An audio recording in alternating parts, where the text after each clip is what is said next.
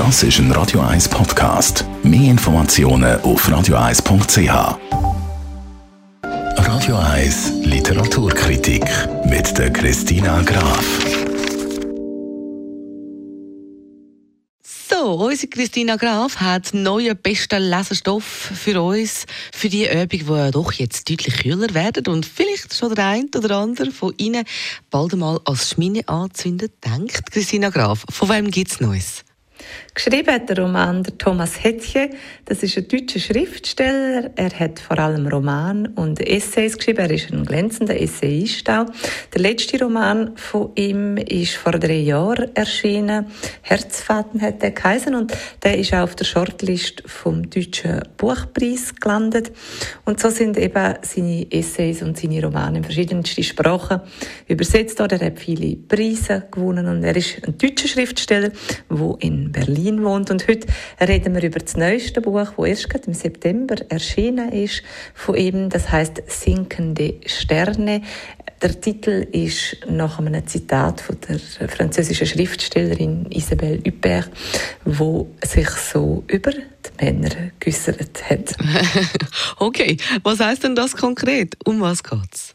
In Sinkende Sterne erzählt der Thomas Hettje, wenn er zurückreist ins Wallis.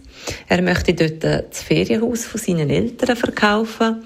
Er hat dort immer seine Ferien in der Kindheit verbracht, aber seine Eltern sind beide gestorben und darum möchte er es gerne verkaufen. Und wenn er dort ankommt, dann fängt alles ganz realistisch an und plötzlich wird aber alles zu einer fantastischen, märchenhaften Geschichte und nicht mehr ist so, wie es war oder wie es eben scheint, dass es ist.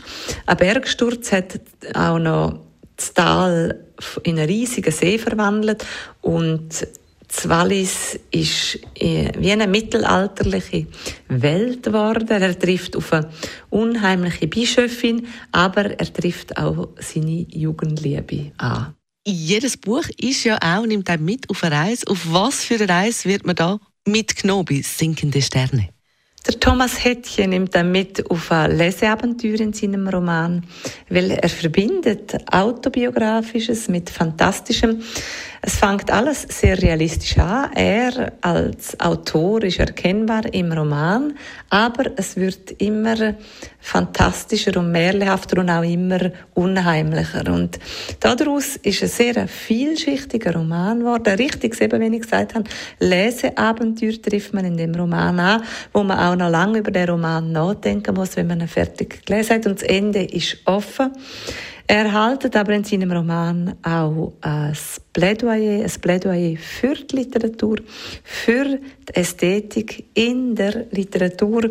Also alles in allem ein sehr lesenswerter, empfehlenswerter Roman, wenn man auch gerne fantastische Elemente im Roman drin hat. Dort nach der perfekten Lektüre für die Herbstöbung, die kommen. Sinkende Sterne von Thomas Hettje. Danke vielmals, Christina Graf. Und wenn sie nicht schnell gegangen ist, findet sie den Podcast.